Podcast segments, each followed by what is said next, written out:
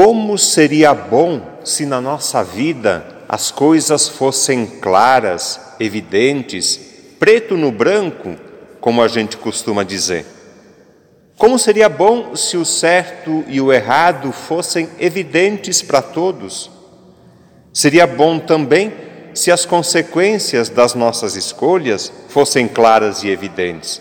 Nós acertaríamos mais, erraríamos menos e sofreríamos menos também. Na vida, quase nada aparece com clareza e evidência. As coisas são confusas mesmo, às vezes de propósito, feitas para nos confundir e enganar. Precisamos então pensar, pesquisar, discernir, refletir para saber o que é certo e o que é errado. Nem sempre a gente consegue distinguir o bem e o mal, o bom e o ruim, o certo e o errado. A gente se engana com frequência. Às vezes nós mesmos nos enganamos, outras vezes somos enganados ou nos deixamos enganar. Os sentidos enganam, as palavras enganam, os fatos enganam, as pessoas enganam. E isso acontece desde sempre. Adão e Eva no paraíso, ouvimos há pouco, foram enganados pela serpente, se deixaram enganar não seguiram a voz de Deus e escolheram errado. Os familiares de Jesus também erraram.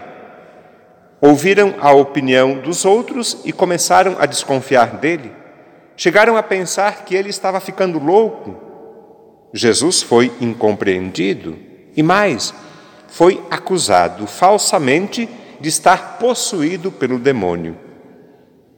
As palavras e ações de Jesus surpreendem, atraem, causam admiração e também são motivo de crítica, de desconfiança e incompreensão. Para evitar e superar algum mal entendido, Jesus apresenta um critério prático e objetivo para definir e identificar quem faz parte da sua verdadeira família e do seu grupo. Fazer a vontade de Deus. Este é o critério decisivo que ele nos apresenta hoje também para saber se somos seus discípulos ou não, acolher e fazer a vontade de Deus. E qual é a vontade de Deus? O que Deus quer e espera de cada um de nós? Qual é a vontade de Deus para este momento da vida e da história? A vontade de Deus nem sempre é clara e evidente nós também temos dificuldade de entender o que Ele quer de nós. Não é fácil compreender o que acontece conosco e ao nosso redor. É difícil compreender e aceitar os acontecimentos da vida e da história. E existe um outro perigo também. A vontade de Deus pode ser manipulada ou adulterada. Pode ser até que alguns, citando o nome e a vontade de Deus, tentem nos enganar. As coisas não são claras e evidentes.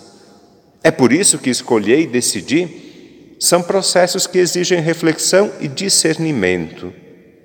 Quem mais pensa, menos erra. Era isso que dizia e ensinava um padre nos meus tempos de seminário. Quem mais pensa, menos erra.